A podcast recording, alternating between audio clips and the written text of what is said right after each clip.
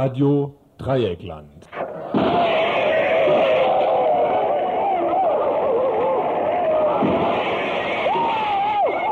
Tagesinfo.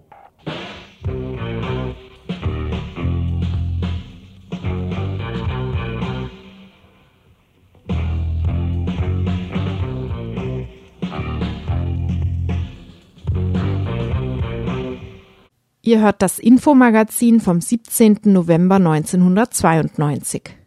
Versuche an der Belastbarkeit der menschlichen Psyche sind auf der ganzen Welt das beständigste herrschaftsimmanente Phänomen.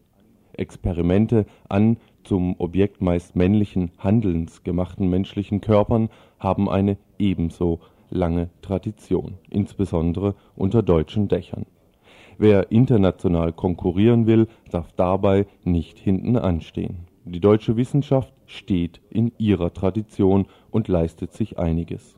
Zum Beispiel in Erlangen. Am Montag ging die Tortur des 40-tägigen Experiments der sogenannten Wissenschaftler am Körper einer toten Frau zu Ende. Der deutsche Fötus im vierten sogenannten Schwangerschaftsmonat konnte selbst durch Sauerstoff und Hormonzufuhr nicht zu einem Lebewesen gemacht werden. Wer glaubt, dass mit dem Abgang des Fötus auch der Abgang der sogenannten Wissenschaftler einhergeht, irrt. Nur vorläufig um ihre wissenschaftliche Ehre gebracht, halten sie Ausschau nach Folgeobjekten. Welcher Kerl von Mediziner kann eine solche Schmach auf sich sitzen lassen? Allzu gern hätten sie gewusst, woran ihr Technologieprodukt gescheitert ist.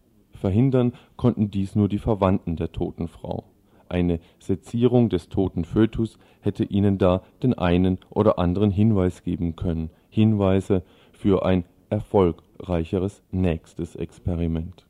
Zur Beruhigung der hochbelasteten Volksseelen stammeln pastorale Alibi-Bioethiker im Auftrag der Herren Professoren irgendwelches Psalmgemüse in die Mattscheibe in der begründeten Hoffnung der Verhinderung des Wandels von Betroffenheit in Widerstand in deutschen Wohnzimmern sei damit Genüge getan. Eine beschränkte öffentliche Entrüstung konnte bisher verhindern, dass die Herren Wissenschaftler mit päpstlichem Segen offen, wie bereits geschehen in anderen Ländern, zum Beispiel der USA, dass sie offen Experimente an toten Föten für notwendig und gut erklären und diese auch praktizieren für die Zukunft lässt sich hier nur Schlimmes befürchten, vor allem angesichts der Diskussion und Praxis der Gentechnologen. Oder woher könnten wir den Optimismus nehmen? Die Themen nach diesem im hiesigen Info. Der Versuch der Stadtverwaltung und Freiburgs Oberbürgermeister Böhme zur Finanzierung des Haushalts 93-94 Kürzungen im Sozialetat vorzunehmen, stößt auf Widerstand. Wir wollen heute in einem Studiogespräch mit Hendrik Guzzoni von der linken Liste Friedensliste versuchen, etwas Licht in das Dunkel des Haushaltsentwurfs zu bringen und eine Interpretation wagen. Die Landesregierung versucht, Kindergartenrichtlinien auszusetzen. Auf einer Pressekonferenz äußerte sich heute Mittag eine Initiative aus Weingarten dazu. Der Versuch der SPD, den Artikel 16 des Grundgesetzes zu entgänzen, scheint gelungen. Wir wollen heute in einem Studiogespräch mit einer Frau vom Arbeitskreis Asyl, AK Asyl und einem Menschen von den Jusos Freiburg Stellungnahmen hören. Der Versuch im heutigen Deutschland, das alte Gesicht des Antisemitismus zu erkennen, macht Jürgen Elsässer sowohl in seinem neuen Buch als auch heute Abend in Freiburg. Wir haben ihm heute Mittag schon mal einige Fragen zum Thema Rassismus, Antisemitismus und sogenannter Ausländerfeindlichkeit gestellt. Versuche der Gentechnologen, ihr Geschäft zu betreiben, nehmen auch in der BRD ständig zu. Heute Abend wird Beatrix Tappeser, eine Genspezialistin, über Genmöglichkeiten, Gefahren und Trends informieren. Auch ihr haben wir heute Abend schon ein paar Fragen gestellt. Am Ende der Sendung wie immer die Veranstaltungshinweise, die Redaktion, heute Ludwig Wenz, Lei Nova und Paul Schrader, zuerst aber die Kurzbeiträge. Wie im Info vom Montag kurz berichtet, wurde ein Mensch zu 30 Tagessätzen verknackt, weil er observierenden Bullen auf die Fälle gerückt, auf die Pelle gerückt war. Politisch war der Prozess auch, da der Angeklagte vorher ein 129a Verfahren hatte im Zusammenhang mit der Kriminalisierung des Infoladens Subito und der Zeitschrift Ausbruch.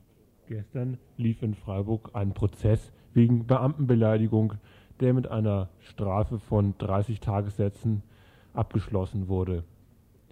Der Hintergrund dieses Prozesses war nicht nur eine einfache Beamtenbeleidigung, sondern der Prozess war ein politischer. 1990, 91 wurden hier in Freiburg die Zeitschrift Ausbruch kriminalisiert. Im Folge dieser Kriminalisierung wurde der Infoladen Subito im Stühlinger von Beamten des Landes- und Bundeskriminalamtes durchsucht.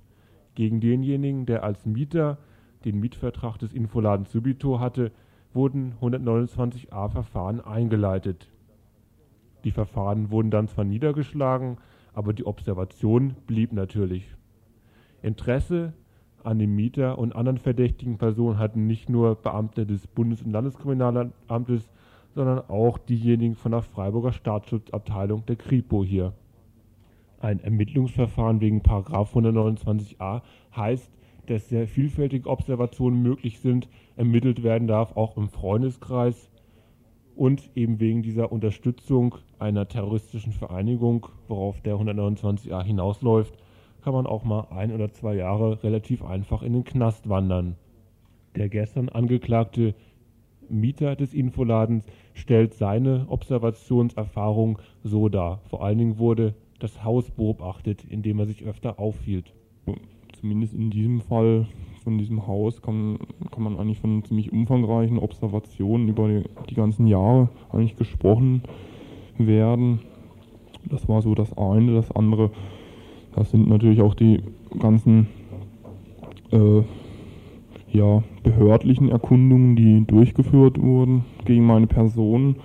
Also im Prinzip kann man von einem behördlichen Lebenslauf äh, sprechen, der da ausgestellt worden ist gegen mich. Und das hat natürlich auch, äh, kann man sich ja auch vorstellen, dass das eine ganze Reihe von äh, Bedeutungen dann auch hat im, im, Alltag, wenn man eigentlich überall letztendlich auf jedem Amt damit konfrontiert ist, dass äh, die, der entsprechende Sachbearbeiter oder Sachbearbeiterin da jetzt, äh, was weiß ich, im Kopf rumschwirren hat, weil äh, sie von, von einer Anfrage mitbekommen hat, äh, der Herr so und so steht im Verdacht der Unterstützung der AF.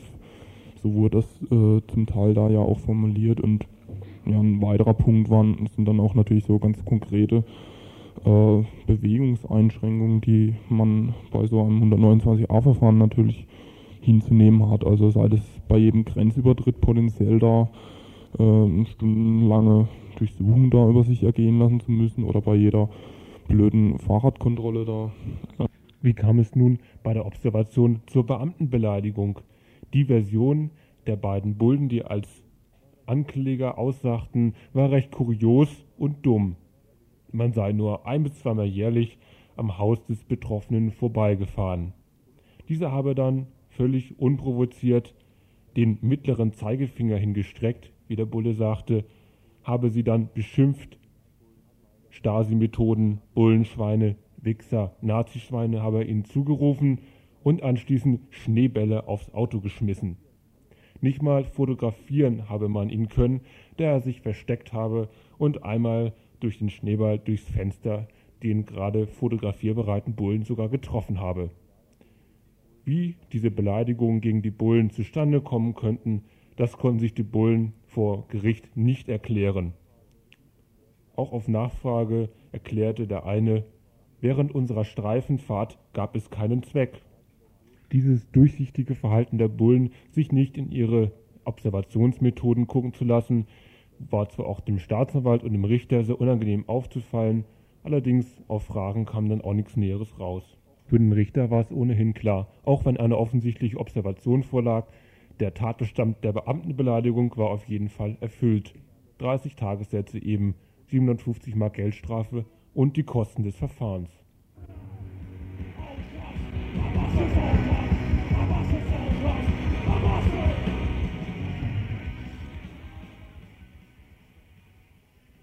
Stasi-Methoden, Scheißbullen, Wichser, Nazischweine. Soweit das Ergebnis dieses Prozesses wegen Beamtenbeleidigung, der allerdings für die Zuhörer und Zuhörerinnen teilweise doch recht amüsant war. Zum Beispiel bei den Aussagen des einen Bullen, der sich etwas dumm verhielt im Unterschied zu dem Staatsschutzbullen Herr. Der eine Bulle machte eine Aussage, dass bei der Polizei von Demonstranten als von Leuten geredet würde, die ihre demokratische Pflicht tun.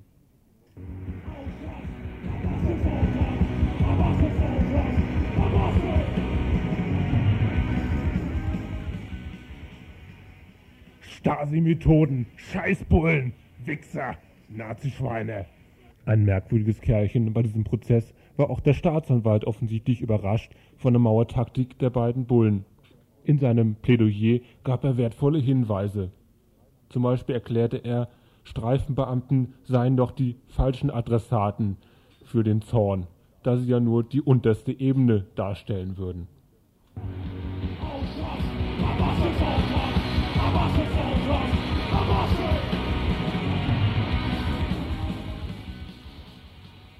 Stasi-Methoden, Scheißbullen, Wichser, Nazischweine. Ein ziemlich teurer Spaß, sowas Bullen zuzurufen, aber doch auch ein Spaß.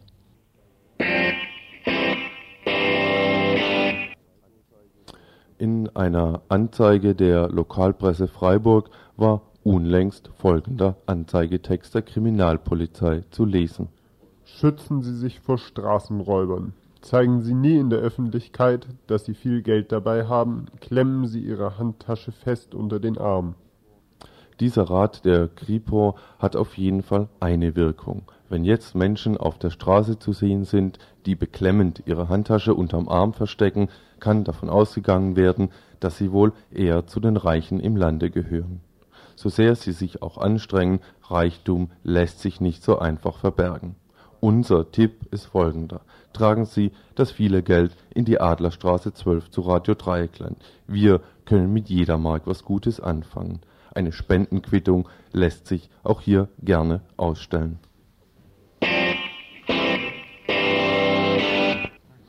Der BUND, der Bund für Umwelt und Naturschutz Deutschland, schreibt in einer Mitteilung zum öffentlichen Personennahverkehr die Landkreise Emmendingen, Breisgau-Hochschwarzwald und die Stadt Freiburg haben die bundesweit vorbildliche Regiokarte eingeführt.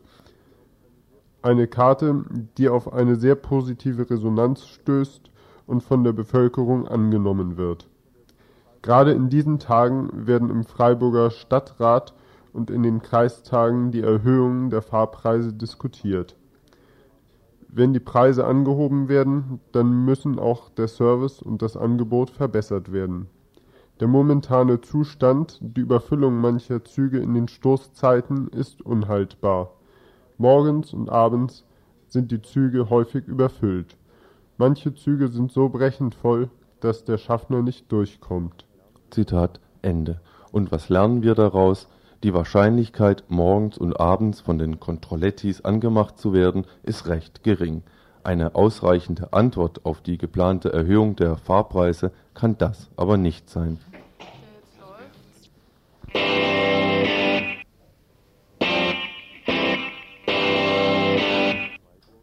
Das Arbeitsamt Freiburg teilt mit. Auch 1992 gab es im Arbeitsamtbezirk Freiburg weit mehr offene Lehrstellen als Lehrlinge. Von den gemeldeten Lehrstellen waren Ende September noch 1030 unbesetzt.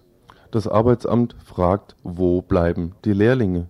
Interessant dabei ist einmal der Sprachgebrauch. Lehrlinge. Hieß das nicht vor kurzem noch Auszubildende? Es scheint, als ob die Revisionisten im Arbeitsamt im Ausdruck Auszubildende eine Art Forderung an die sogenannten Arbeitgeber entdeckt haben. Sie hätten sie auszubilden. Und Forderungen an die Arbeitgeber zu stellen, ist wohl nicht so gewünscht. Lehrlinge hört sich da schon besser an. Linge, das hört sich eher nach Gegenstand an oder nach Objekt, nach Behandlungsopfern wie Rohlinge, Zöglinge, Flüchtlinge. Das Wort Auszubildende suggeriert ja auch eher Auszubeutende oder Ausgebeutete, was ja in der Tat auch eher trifft. Gegen wenig Geld im Dienste des Chefs jahrelang die ätzendste Arbeit machen und nebenher auch das eine oder andere kennenlernen, mit fairer Ausbildung hat das wohl selten zu tun. Kein Wunder also, dass immer weniger Leute sich belehren oder ausbeuten lassen wollen. Und worin sieht das Arbeitsamt eine Lösung ihres Problems? Menschen aus anderen Ländern sollen vermehrt ausgebeutet werden. Zitat Arbeitsamt. Gemeinsame Aktionen aller mit der Ausbildung von Jugendlichen Befassten tragen dazu bei, junge Ausländer und deren Eltern von der Bedeutung einer abgeschlossenen Berufsausbildung für ihre Integration zu überzeugen. Zitat Ende. Über die Festnahme von Stefan Waldberg, der unter anderem als freier Journalist von RDL in Kurdistan unterwegs war, haben wir schon des Öfteren berichtet. Sein Anwalt hat jetzt ein Gesuch auf Freilassung und Stornierung der Gerichtsverhandlung an den Gerichtshof gerichtet. Die Antwort wird am Donnerstag erwartet.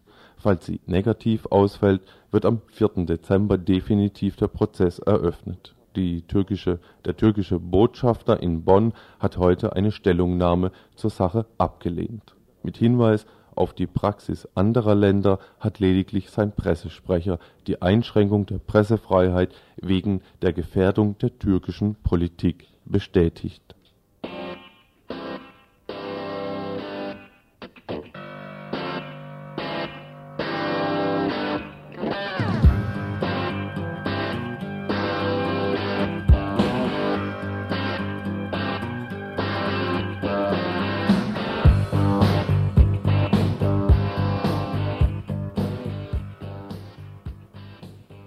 Ihr hört das Infomagazin vom 17. November 1992. In der letzten, in der vergangenen Gemeinderatssitzung im Gemeinderat in Freiburg äh, war Thema der Etat 93, der, Haus, der Haushalt 93, 94. Wer die Unterlagen dazu mal gesehen hat, äh, weiß, dass sie mehrere Zentimeter an Umfang haben, in der Dicke Papiere übereinander gelegt, da durchzusteigen äh, das fällt uns im Info hier jedenfalls schwer. Wir haben heute den Hendrik Guzzoni hier im, ins Studio gebeten, um einerseits vielleicht das ein oder andere Teil daraus äh, uns zu erläutern und auch zu verschiedenen äh, Teilen des Etats äh, gewissermaßen einen Standpunkt äh, zu erzählen und ein paar Fragen zu beantworten. Ähm, kannst du vielleicht am Anfang so eine allgemeine Einschätzung geben, über eben diesen Entwurf des Etats im Vergleich zu anderen vorherigen, die dir bekannt sind. Ihr habt euch ja da schon öfters mit beschäftigt. Ja, haben wir. Äh, vorweg vielleicht, ähm, die Bundesrepublik ist eines der reichsten Länder der Welt. Äh, wenn geklagt wird, es ist kein Geld da, stimmt das nie. Es ist nur anders ausgegeben worden. Äh, das gilt auch äh, für diesen Fall. Ähm, der Oberbürgermeister jammert, und das seit Jahren, aber immer mehr, äh, darüber, dass die Kommunen zu wenig Geld haben. Die Schlüsselzuweisungen, die die Kommunen bekommen von Land und Bund, sind gesenkt worden. Millionen gehen in den Fonds Deutsche Einheit. Die Gewerbesteuer ist gesenkt worden und so weiter und so fort. Es fehlen Millionenbeträge, klagt der Oberbürgermeister, klagen auch die anderen Fraktionen. Festzuhalten ist, dass dieselben Parteien in Bonn und Stuttgart genau diese Beschlüsse gefasst haben, die die Kommunen tatsächlich in Schwierigkeiten bringen. Äh, es wird, ist es für deine Einschätzung nach zu einfach, einfach jetzt die Schuld auf Bund und Land zu schieben, was ja gewissermaßen zentral getan wird? Ähm, wie lässt sich das jetzt aus deiner Sicht ähm, noch anders interpretieren? Also es ist ja einige äh, Tatsachen sind ja Fakten. Ne? Also die Schuld auf Bund und Land zu schieben, ist sicherlich richtig. Äh, man sollte allerdings die Freiburger Kreisverbände der Bonner Parteien fragen, warum sie nicht auf ihre Parteifreunde und Parteifreundinnen in Bonn hinweisen, dass diese in Anführungsstrichen Schuld einfach geändert wird. Das ist das eine. Das zweite ist, äh, dass festzuhalten ist, äh, dass der die Situation des Haushalts in den nächsten zwei Jahren so dramatisch überhaupt nicht ist. Äh, die Mindestzuführung des Verwaltungshaushalts an den Vermögenshaushalt, also der Teil, der für Investitionen bereitgestellt werden muss, ist erfüllt. Die Neuverschuldung der Stadt ist im nächsten Jahr geringer als in den letzten Jahren. So problematisch ist es nicht. Festzuhalten ist, dass die prekäre Haushaltslage benutzt wird, um bestimmte Projekte nicht durchzusetzen, während bei anderen Projekten äh, das Geld vorhanden war und meines Erachtens auch weiterhin vorhanden sein wird. Mit einem müssen wir mit großer Sicherheit rechnen, dass in der zweiten Lesung, wenn die einzelnen Fraktionen äh, und Gruppierungen im Freiburger Gemeinderat ihre Vorstellungen einbringen werden und ihre Wünsche, äh, dann wird mit Sicherheit die Lage wieder sehr viel prekärer sein und die Verwaltung alles abblocken, was an Vorstellungen kommen wird. Äh, jetzt noch eine Frage, die ja so als Frage vielleicht gar nicht gemeint ist. Ähm, der OB Böhme spricht ja von einer Nullrunde. Nullrunde hört sich höchst demokratisch und äh, gleichmäßig verteilt, gewissermaßen fast nach Solidarpakt an. Äh, ist das auch deine Einschätzung? Nullrunde heißt äh, bei Personalausgaben bei Zuschüssen für außerparlamentarische Initiativen faktisch immer weniger. Äh, insofern ist da von einer Nullrunde nichts zu sprechen, vor allem wenn man bedenkt, äh, dass verschiedene Prestigeobjekte, Projekte, die der Verwaltung am Herzen liegen, sehr wohl gefördert werden und nicht gerade mit Null. Hm. Ähm, Jetzt soll im Rahmen der, des Haushalts, wenn es eben, wenn er so durchkäme im Groben und Ganzen, soll auch zum Beispiel die Müllabfuhr, ähm, äh, wie heißt das so schön, in Eigenbetrieb umgewandelt werden. Das ist doch schlichtweg und einfach eine Art von Privatisierung. Das ist äh, formal eine Privatisierung, nicht eine vollständige, weil die Stadt an einer privatrechtlich organisierten äh, Gesellschaft äh, weiterhin äh, die Mehrheitsanteile hat. Fakt ist aber, dass die Ausgaben und Einnahmen der Müllabfuhr, aber bei der Abwasser gilt es genauso, da ist es auch äh, in Eigenbetrieb um, Betrieb umgewandelt worden, nicht mehr im Haushalt erscheinen, sondern in der Bilanz dieser Gesellschaft.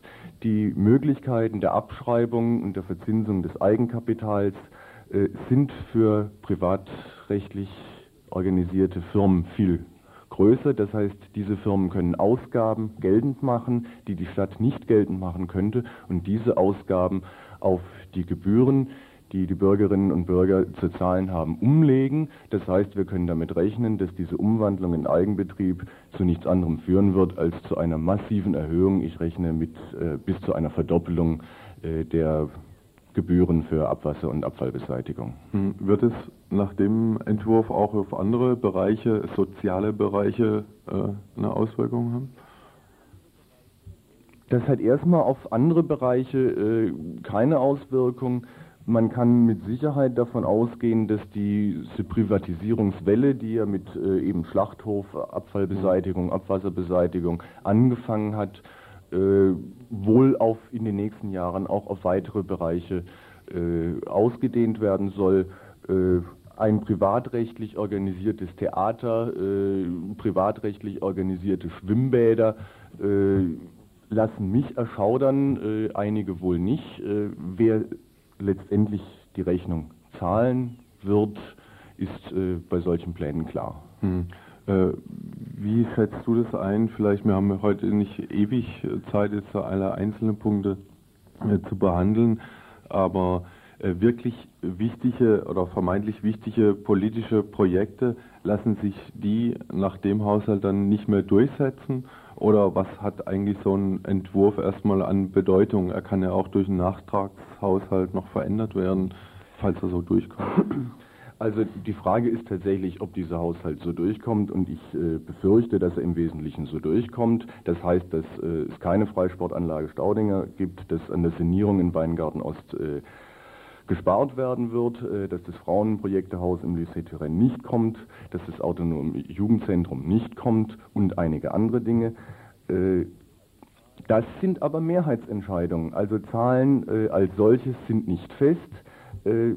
Äh, dieser Entwurf ist politisch gewollt und äh, wie in den letzten Jahren auch äh, werden bis auf unsere Gruppierung wohl wieder alle zustimmen. Äh, es wäre durchaus möglich, auch solche Projekte durchzusetzen. Das würde allerdings äh, erfordern, beispielsweise die Gewerbesteuer zu erhöhen oder beispielsweise die Grundstücke für Gewerbeflächen drastisch zu erhöhen. Das sind Sachen, die wir fordern werden von der linken Liste, Friedensliste und die solche Projekte dann auch ermöglichen würden. Hm. Heißt es dann, dass es einfach äh, ungleich viel schwerer wird, irgendwelche, sagen wir mal, alternativen oder unliebsamen Projekte durchzusetzen? Ja, das wird es auf jeden Fall, äh, wobei ich das nicht nur auf den Haushalt äh, reduzieren würde. Äh, das Geld oder die Geldknappheit ist sicherlich ein Argument dafür, diese Projekte äh, sanft oder auch nicht so sanft sterben zu lassen oder erst gar nicht entstehen zu lassen. Äh, wenn sie gewollt wären, äh, wären sie auch durchsetzbar. Also ich glaube, dass die Frage der politischen Mehrheiten äh, und des politischen Willens da wichtiger ist als rein die Frage des Geldes, obwohl das natürlich eine Rolle spielt. Hm. Äh, jetzt vielleicht noch am, am, Schluss die Frage, wie würdet ihr denn so einen Haushaltsentwurf, welche grundlegenden anderen Vorschläge hättet ihr denn gemacht, die an die Substanz ja, gehen? Ähm, zwei Sachen habe ich äh, bereits äh, genannt, äh, die Frage der Gewerbesteuer und die Frage der Grundstückspreise. Das sind eigentlich äh, von der Einnahmenseite her äh, die größten Brocken. Ich habe auch äh, das Frauenprojektehaus, Staudinger Freisportanlage, Sanierung Weingarten, autonomes Jugendzentrum genannt. Wir sind der Meinung, dass die Stadt Freiburg im Wesentlichen nicht ein Wirtschaftsförderungsinstrument sein sollte, zu dem es mehr und mehr verkommt, sondern äh, das Wohlergehen im sozialen und kulturellen Bereich aller Freiburger Bürgerinnen und Bürger äh, dafür zu sorgen hat. Und das nimmt doch äh, merklich ab. Äh, wie lässt sich denn gegen eben diese beschriebene und nicht erst seit jüngster Zeit schon so eine ewig vorhandene geballte Macht dennoch äh, sinnvoll vorgehen? Äh, lässt sich da bis zur zweiten, dritten Lesung im Januar dann noch irgendwie intervenieren oder Widerstand leisten? Ja, wir werden äh, eigene äh, Anträge stellen. Wir werden auch versuchen, mit betroffenen Gruppierungen äh, versuchen zusammenzuarbeiten, diese Gruppierungen zu mobilisieren und speziell was die SPD und die Grünen angeht, ähm, ja, versuchen, äh, die Reste sozialen Gewissens äh, da etwas äh, zu löcken ob das äh, im Wesentlichen äh, von Erfolg gekrönt sein wird, wage ich zu bezweifeln, aber vielleicht lassen sich zumindest kleine Schritte erreichen. Hm. Möchtest du noch was Bestimmtes sagen? Ich ja, danke Ich hätte vielleicht gerade noch eine kleine Frage, bevor man Hendrik hier entlassen, und zwar zu zwei konkreten äh, Etatposten aus dem Kultur- und aus dem Sozialbereich. Ich weiß nicht, ob du darauf antworten kannst. Versuch's einfach. Wir haben vorher gehört, ähm, dass die äh, Stadt Freiburg ähm, den, der Aussetzung der Kindergartenrichtlinien äh, nicht äh, zustimmen will, also sprich das nicht auf die eigenen Kindergärten äh, übertragen will. Gleichzeitig wird aber ähm, ab 96 für jedes Kind ein Kindergarten ähm, ein Recht auf einen Kindergartenplatz bestehen. Das heißt, es muss ausgebaut werden. Das heißt, es muss auch mehr Geld dafür auch von der Stadt her, von Kommunen bereitgestellt werden, vor allem weil das Land es immer mehr auf die Kommunen abschiebt. Ist denn da im Haushalt äh, was zu entdecken. Ja, die äh, Ausgaben für im Kindergartenbereich sind äh, deutlich höher angesetzt äh, als in den letzten Jahren. Ähm, wobei ich zu diesem Grundrecht äh, auf Kindergartenplatz also sagen muss, äh, ich bin gar nicht so sicher, ob das 1996 noch bestehen wird, weil ich denke, das ist sehr stark im Zusammenhang zu sehen mit der anstehenden Entscheidung über den Paragraphen 218. Ich kann mir vorstellen, dass das relativ bald wieder gekippt wird. Jedenfalls, was den Haushalt angeht, es sind äh, da höhere Ausgaben äh, von der Stadt äh, vorgesehen, äh, was allerdings äh, auch dazu führt, äh, dass die Kindergartenbeiträge ja jetzt in den letzten zwei Jahren bereits zweimal erhöht worden sind und das vermutlich auch so weitergehen wird. Auch die Abgabe, Kindergartenabgabe ist unseres Erachtens nicht der richtige Weg wenn auch sicherlich besser als äh, die reinen äh, Gebührenerhöhungen. Wir sind der Meinung, dass solche Grundaufgaben im, gezahlt werden müssen aus den allgemeinen Steuern.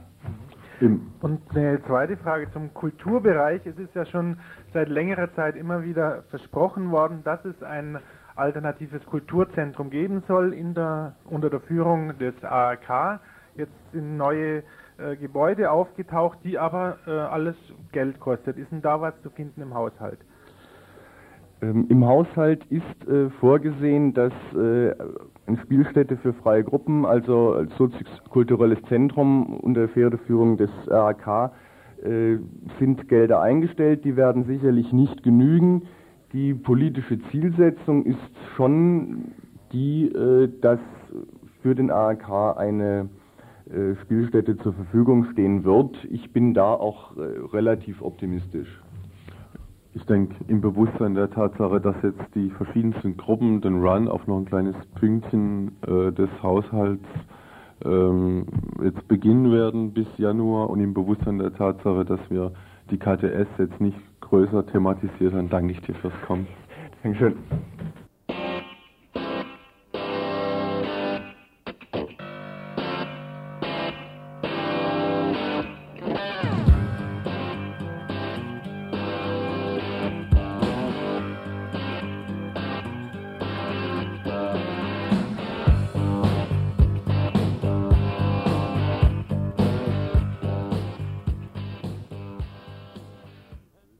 Ihr hört das Infomagazin vom 17. November 1992. Für ungeborene Föten werden hierzulande schon mal die Kirchenglocken geläutet. Bereits geborene Kinder haben meist eine deutlich schwächere Lobby. Dies war auch heute Nachmittag bei einem Pressegespräch zu spüren, zu dem die Initiative gegen die Aussetzung der Kindergartenrichtlinien in die Kindertagesstätte Kita Violett in der Krotzinger Straße in Freiburg-Weingarten geladen hatte. Zwar waren Eltern und ErzieherInnen inklusive Gewerkschaftssekretär der ÖTV in großer Zahl vertreten, von den Trägern der Freiburger Kindergärten war lediglich ein Vertreter der Diakonie der Evangelischen Kirche erschienen. Besonders enttäuscht zeigten sich die Initiatoren jedoch von der baden-württembergischen Rot-Schwarz-Regierung, die in einer, wie es hieß, Nacht- und Nebelaktion die Suppe eingebrockt hatte. Worum es dabei geht, schildert eine der ErzieherInnen, die von einer Anhörung in Stuttgart gestern enttäuscht und aufgebracht zurückkam. Drei Kindergärten hatten dafür einen halben Tag ihre Tore geschlossen. Die, die Richtlinien die ausgesetzt werden, ähm, ähm, beziehen sich hauptsächlich auf die Gruppengröße, fest, festgelegt, wie viele Kinder in einer Gruppe ähm, sein sollen, auf die Quadratmeterzahl, auf die Einstellung qualifiziertem Personal und auf die Wahl von Elternbeirat und auf baulichen Bestimmungen.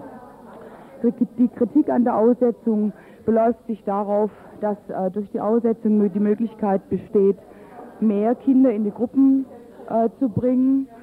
Ähm, das bedeutet eine qualitative Verminderung unserer pädagogischen Arbeit, die Möglichkeit, unqualifiziertes Personal in die Kindergärten in, ja, zu bringen, einzustellen, einfach um Personalkosten zu sparen, um damit Defizite, die bei Trägern zum Beispiel entstehen, auszugleichen.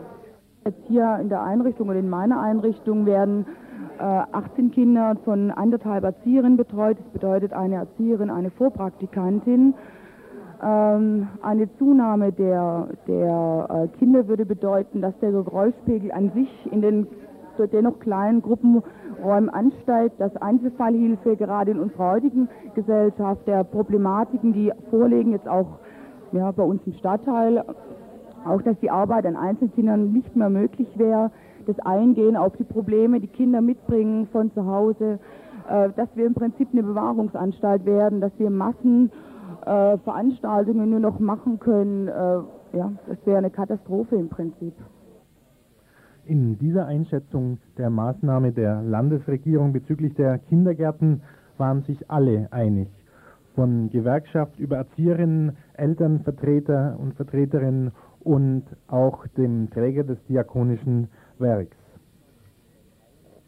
Ab 01.01.1993 sollen die bisher bestehenden Kindergartenrichtlinien, die für alle öffentlichen Kindergärten in Baden-Württemberg zwingend waren, ausgesetzt werden für vorläufig zwei Jahre. Nach diesen, nach diesen zwei Jahren dann soll kontrolliert werden, ob denn die Betroffenen sich diese Verschlechterung der sozialen Situation gefallen lassen. Dies wollen jedoch Eltern und Erzieherinnen so nicht hinnehmen. Schon jetzt gibt es vereinzelte Kindergärten, in denen Gruppen bis zu 30 Kinder bestehen. Bekannt wurde heute Nachmittag auch, dass unmittelbar nach der Aussetzung der Kindergartenrichtlinien durch die Landesregierung bereits ein innerstädtischer Kindergarten seine Anzahl von Kindern vergrößert hat. Und wir sind auch der Meinung, dass wir gerade jetzt auch dranbleiben müssen und alle Erzieherinnen, Erzieher aufrufen, vor allen Dingen auch die Eltern, dass sie sich äh, dagegen wehren. Wir versuchen jetzt auch verschiedene Veranstaltungen noch äh, gemeinsam durchzusetzen, wie zum Beispiel am Donnerstag äh, um 18 Uhr die Schweigeprotestveranstaltung an Rathaus, wo wir alle Eltern, Kinder, Interessierte auffordern, sich dort zu treffen, um nochmal unsere Betroffenheit äh, de zu demonstrieren. Äh, ich denke, wir müssen darüber diskutieren im Erzieherkreis, welche Möglichkeiten uns noch offen stehen. Am liebsten wäre es natürlich, wenn die Eltern uns so den Rücken stärken, dass sie einfach sagen würden, okay, wir bleiben mit den Kindern zu Hause und, da, und deshalb gehen wir da nicht zur Arbeit. Ich denke, das wäre die deutlichste Art und Weise unserer Landesregierung zu zeigen, was Sache ist. Streik der Eltern für die Kindergärten und ihre Kinder ist eine der Vorschläge. Gebärstreik bereits ein anderer der Vorschläge, die heute Nachmittag genannt wurden. Doch an Aktionen auch der Erzieher und Erzieherinnen wird bereits gedacht. Denn bereits jetzt ist es höchste Zeit. Nach drei bis vier Jahren spätestens verlassen Erzieher und Erzieherinnen durchschnittlich ihren Beruf und ihren Arbeitsplatz. Schlechte Bezahlung und gestiegene Anforderungen haben zu einem allgemeinen Personalmangel geführt. Dazu kommt noch, dass in Baden-Württemberg 50.000 Kindergartenplätze zu wenig sind. Auch die angestrebte Integration behinderter Kinder kann aufgrund dieser personellen Mängel nicht stattfinden. 1996 nun soll für jedes Kind zwischen drei und sechs Jahren ein Kindergartenplatz garantiert werden. Die Landesregierung versucht dies nun kostenneutral durchzuziehen. Ein Indiz dafür die Aussetzung der Kindergartenrichtlinien. Wie die Gewerkschaften dagegen versuchen vorzugehen, Rainer Geis von der ÖTV.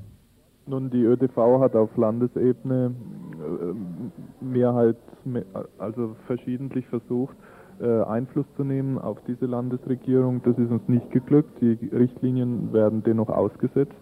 Wir werden aber über ein Aktionsbündnis, was wir mit verschiedenen Trägern, mit der Kirche geschlossen haben, äh, das weitere Vorgehen der Landesregierung sehr kritisch beobachten. Es wird am nächsten Montag eine erste Anhörung im Landtag stattfinden, wo es darum geht, ein Kindergartengesetz äh, auf den Weg zu bringen. Und unsere Vorstellung ist es, äh, wenn die Richtlinien ausgesetzt werden, müssen sie ersetzt werden durch ein Kindergartengesetz. Und in diesem Gesetz sind Mindeststandards festzuschreiben. Das werden wir äh, aufmerksam begleiten, diese Beratung im Landtag, und werden unsere Vorstellungen nicht eingelöst. Dann wird es landesweite Proteste geben und da sind die Erzieher erfahren, zusammen mit ihrer Gewerkschaft Rabatt zu machen.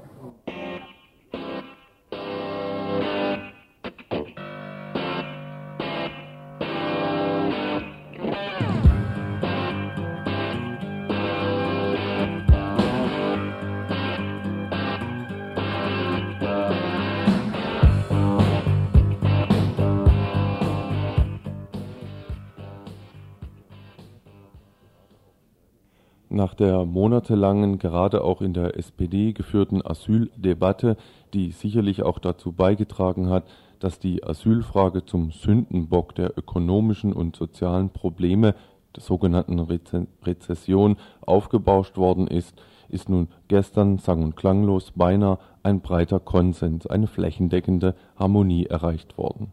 Inwieweit das Thema ansonsten noch thematisiert worden ist, zeigen auch die heutigen Zeitungsberichte. Die SPD erhebt Anspruch auf die Macht, so die FR. Die SPD will und wird dieses Land so schnell wie möglich regieren, so die taz. Engholm als Kanzlerkandidat aufzustellen, die SPD als regierungsfähige Partei darzustellen, auf die Mensch sich verlassen kann, wenn es um Demokratie und Toleranz geht, ist sicherlich auch über diese Thematik instrumentalisiert worden. Aber zurück zum Thema Asyl.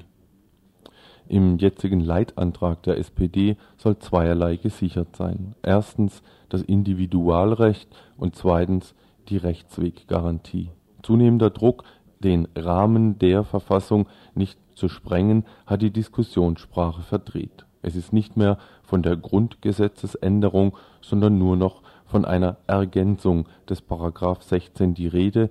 Es geht nicht mehr um eine Einschränkung des Asylrechtes, sondern es wird von einem ganzen Beschlusspaket gesprochen.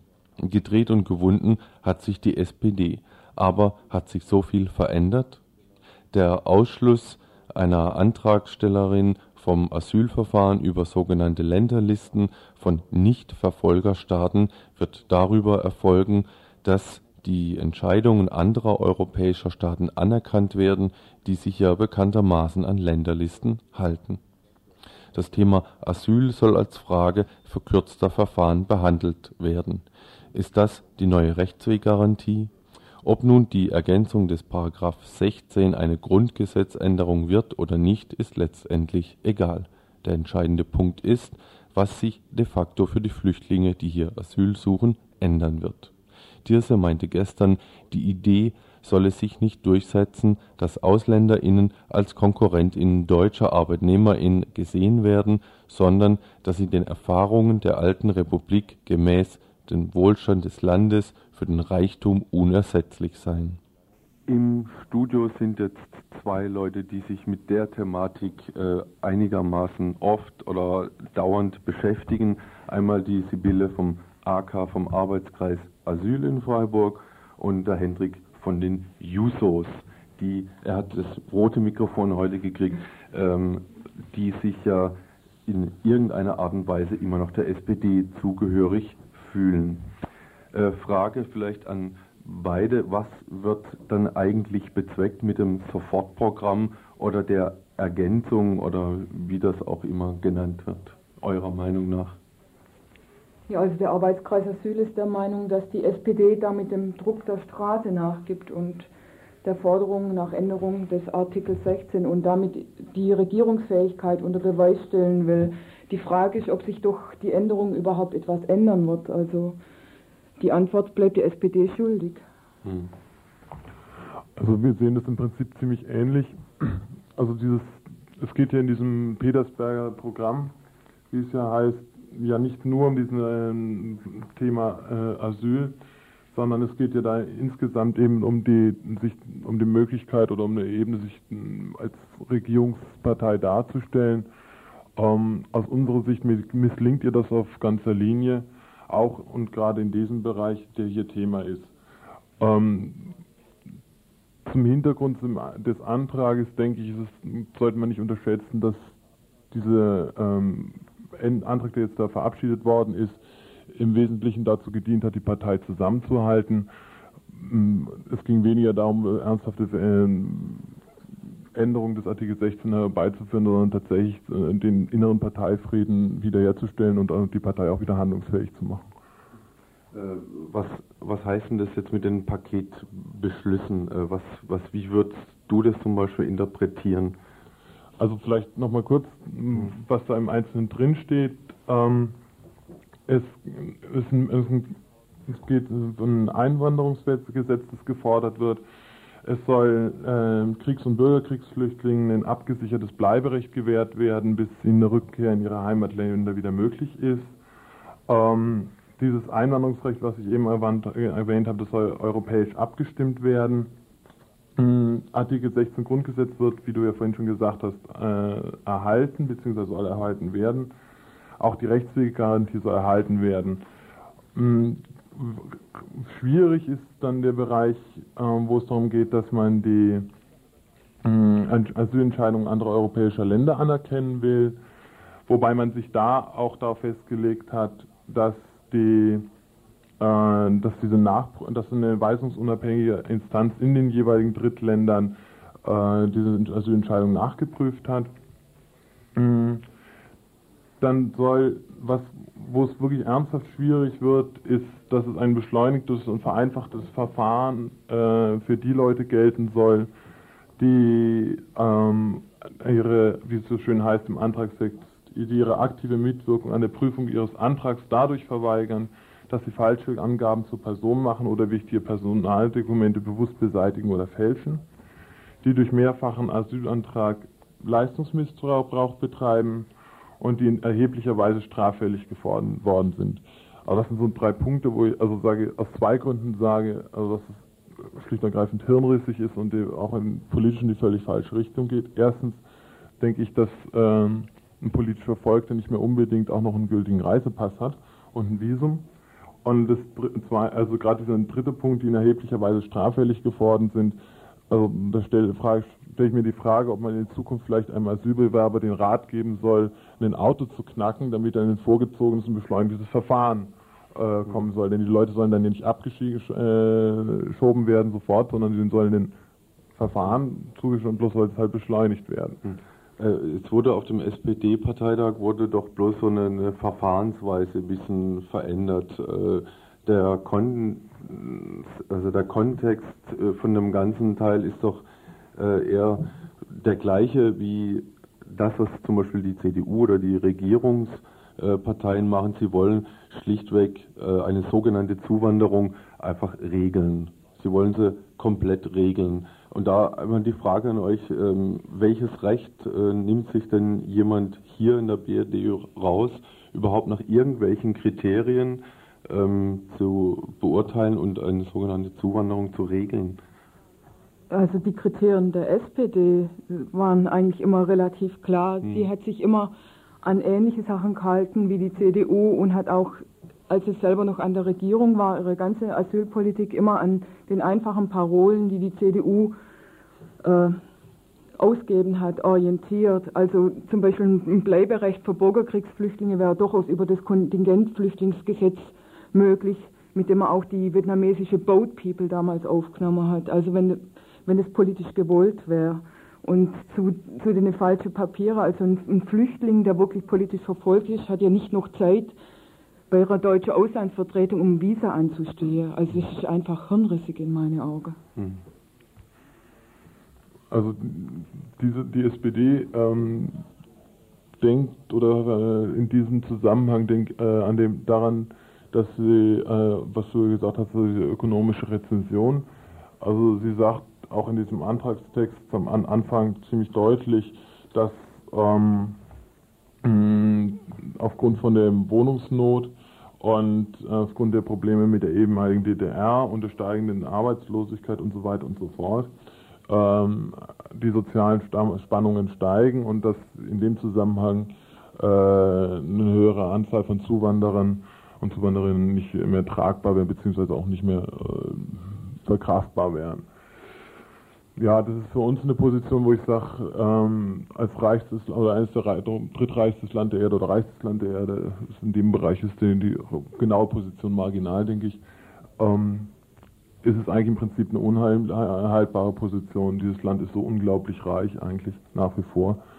Ähm, dass, denke ich, auch ein höherer Anteil an Zuwanderern und nach wie vor äh, verkraftbar ist, vor allem vor dem Hintergrund, dass ähm, auch im Zusammenhang mit den Rüstungsexporten, der, äh, die auch die BDR, BHD nach wie vor betreibt, äh, die auch mitschuldig ist an einer ganzen Menge von Flucht und Elend auf dieser Welt. Also das heißt aber doch nichts anderes, als dass du, wenn auch du die Zahlen der äh, oder die, die Anzahl der Flüchtlinge, die hierher kommen, etwas höher äh, ansetzen willst, aber im Prinzip auch genau eine äh, die den Zugang von Flüchtlingen begrenzen willst? Also das Problem dabei ist, dass es nach wie vor die Modelle, wie man diese Zuwanderung ähm, regeln sollte oder könnte, nach wie vor sehr unausgereift sind. Also es gibt da die verschiedensten Mo Modelle zwischen von Einwanderung und Quoten und Nichtquoten und wie sie bestimmt werden sollen und so weiter und so fort. Also so, so ein richtig schlüssiges Konzept hat, denke ich, da bis jetzt noch keiner richtig vorlegen können. Ähm, dass man das regeln sollte, beziehungsweise in einer, irgendeiner Form gesetzlich fassen sollte, denke ich, wäre richtig. Auch schon allein deswegen, um äh, auch Menschen, die hierher kommen wollen, ähm, legale Aufenthaltsmöglichkeiten zu schaffen. Also es gibt ja auch die Möglichkeit, Ebene, dass man sagt, also man muss ja auch Menschen, die hierher kommen wollen, äh, irgendeine Form von rechtlicher Verankerung in dieser Gesellschaft gewährleisten. Wie siehst du das, Sibylle? Also wenn man das Problem regeln will, müsste man erstmal die Statistik ändern, indem man mal konsequent sagt, wie viele Flüchtlinge hier sind, wie viele Menschen aber abwandern. Es wird ja die ganze Zeit so getan, als wurde dieses Land mit Menschen überfüllt, die hier alle wie im Dampfkessel sitzen, der irgendwann explodiert. Aber Tatsache ist, dass fast so viele Menschen abwandern wie zuwandern, dass von den Zuwanderern nur jeder siebte ein Flüchtling ist. Also dieser jede siebte ist dann für alle Probleme in diesem Land verantwortlich, sei es jetzt Arbeit, wobei Flüchtlinge nur eine Arbeitserlaubnis kriegen als Asylbewerber, wenn kein Deutscher und kein EG-Bürger und sonstiger, sonstiger bevorrangiger Ausländer dafür zuständig ist. Sie sind in Wohnheimen unterbracht mit 4,5 Quadratmetern Individualbedarf. Also ich möchte mal sehen, welcher Deutscher mit 4,5 Quadratmetern leben will oder mit Familie im Zimmer. Und wenn da erstmal die richtigen Zahlen vorliegen, dann können wir drüber schwätzen, ob man das regeln muss oder nicht. Ja, jetzt noch nicht. Ich hätte gerne jetzt eine mhm. Antwort auf die Frage, äh, ob ihr als AK Asyl oder du persönlich jetzt hier so eine Begrenzung mhm. von Flüchtlingen für überhaupt äh, politisch äh, richtig Mhm. Also ich glaube nicht, dass sich es begrenzen lässt. Hm. Weil die Menschen werden fliehen. Man muss was gegen die Ursachen machen, dass die Leute in ihren Ländern bleiben können. Hm. Und solange die Zustände auf der Welt so sind, werden die Menschen kommen. Und da, mhm. da kann man Artikel 16 ändern, da kann man machen, was man will, da kann man die Grenzen dicht machen und Soldaten hinstellen. Die Menschen werden trotzdem kommen. Mhm. Habt ihr den Eindruck, dass jetzt zum Beispiel überhaupt in der SPD überhaupt noch eine politische Diskussion geführt wird?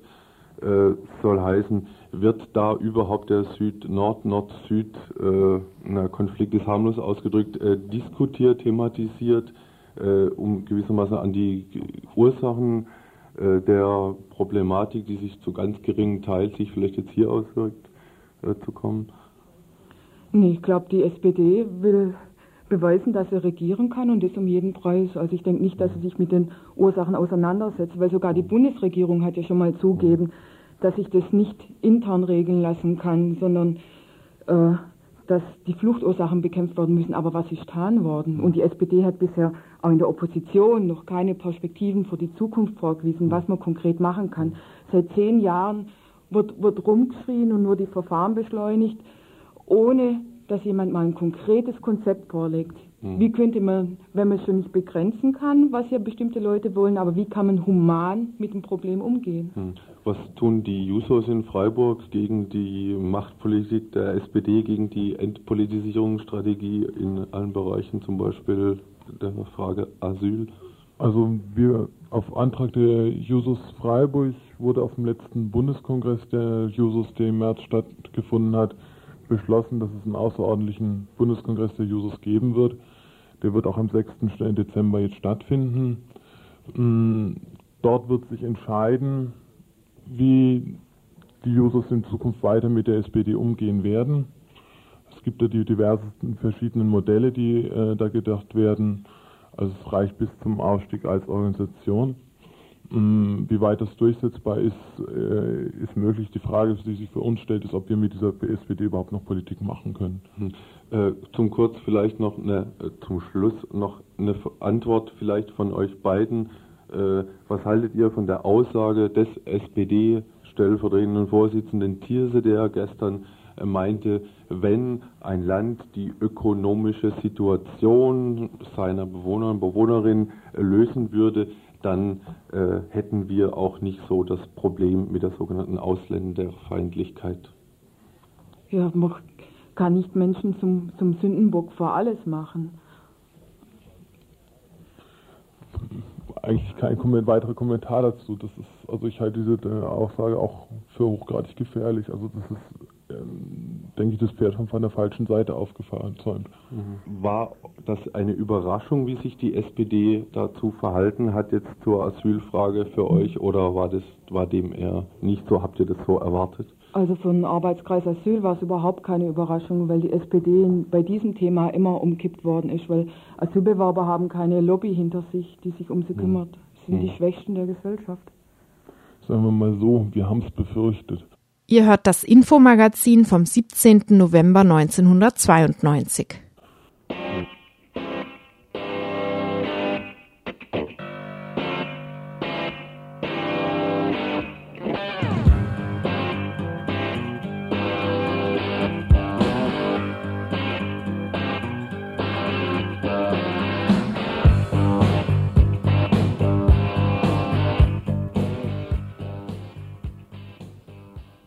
Ja, auf die letzte Frage, die ich gestellt habe, gerade eben in dem Beitrag zum Thema Asyl und SPD, was der Herr Thiers gesagt hat, da hören wir jetzt vielleicht die Antwort von Jürgen Elsässer. Heute Abend findet nämlich im Rahmen des Schurfix der ISF, der Initiative Sozialistisches Forum, ein Vortrag von Jürgen Elsässer statt.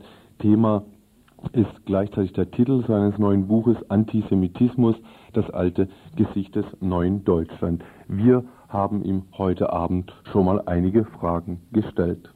Das, was wir heute beobachten und hören können, ist das, wie der Titel des Buches, das alte Gesicht im neuen Deutschland, äh, oder hat nicht eher das etwas vergrößerte, aber gleiche Deutschland ein verändertes, unter den neuen Bedingungen, vielleicht des Kapitalismus, ein angepasstes Gesicht bekommen? Ist der Antisemitismus heute in Ursache und Praxis der gleiche oder hat er sich nicht gewandelt? Ja, der Antisemitismus äh, spiegelt die Wiederkehr der Vergangenheit wider, die sich auch äh, auf anderer Ebene, zum Beispiel in der Renaissance des Nationalismus, beobachten lässt.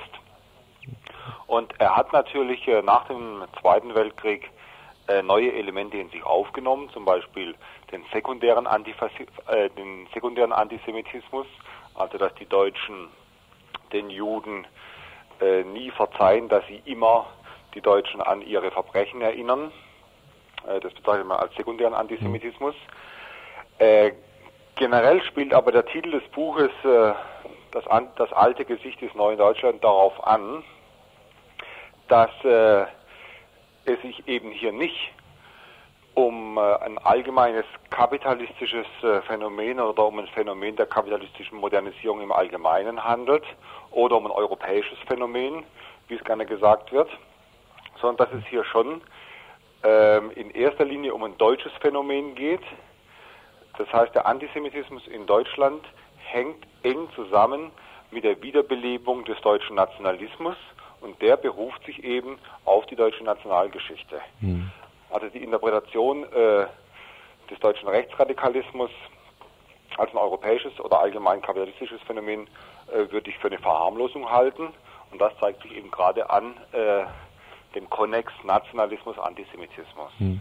Lange Zeit waren oder sind ja Türken als die neuen Juden bezeichnet worden. Eine Gruppe, eine sicht- oder greifbare Minderheit, also durch deren Bekämpfung deutscher Nationalismus erst erstarkt gewissermaßen.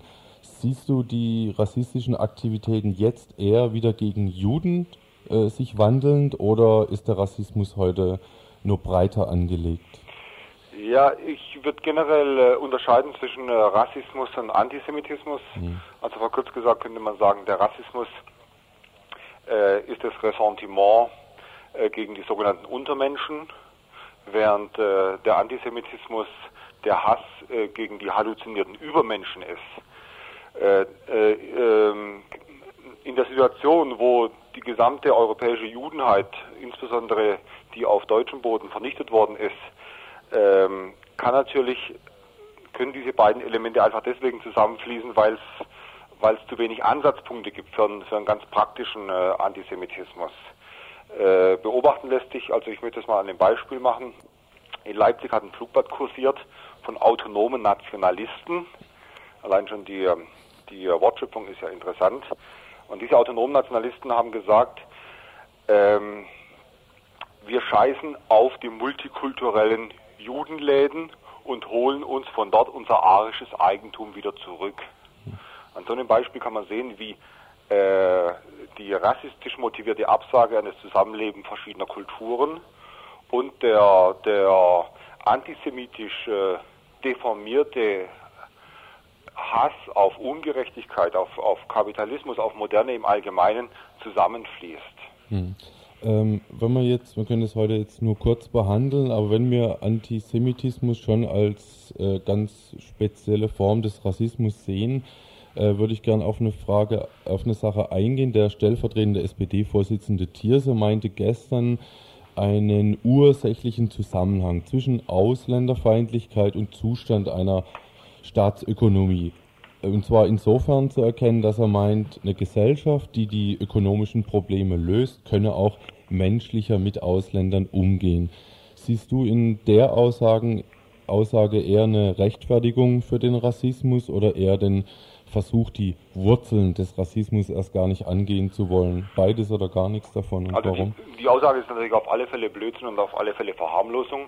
Ich äh, habe in meinem Buch äh, ziemlich detailliert untersucht, die Entwicklung des äh, Antisemitismus auch rein empirisch nach 1945.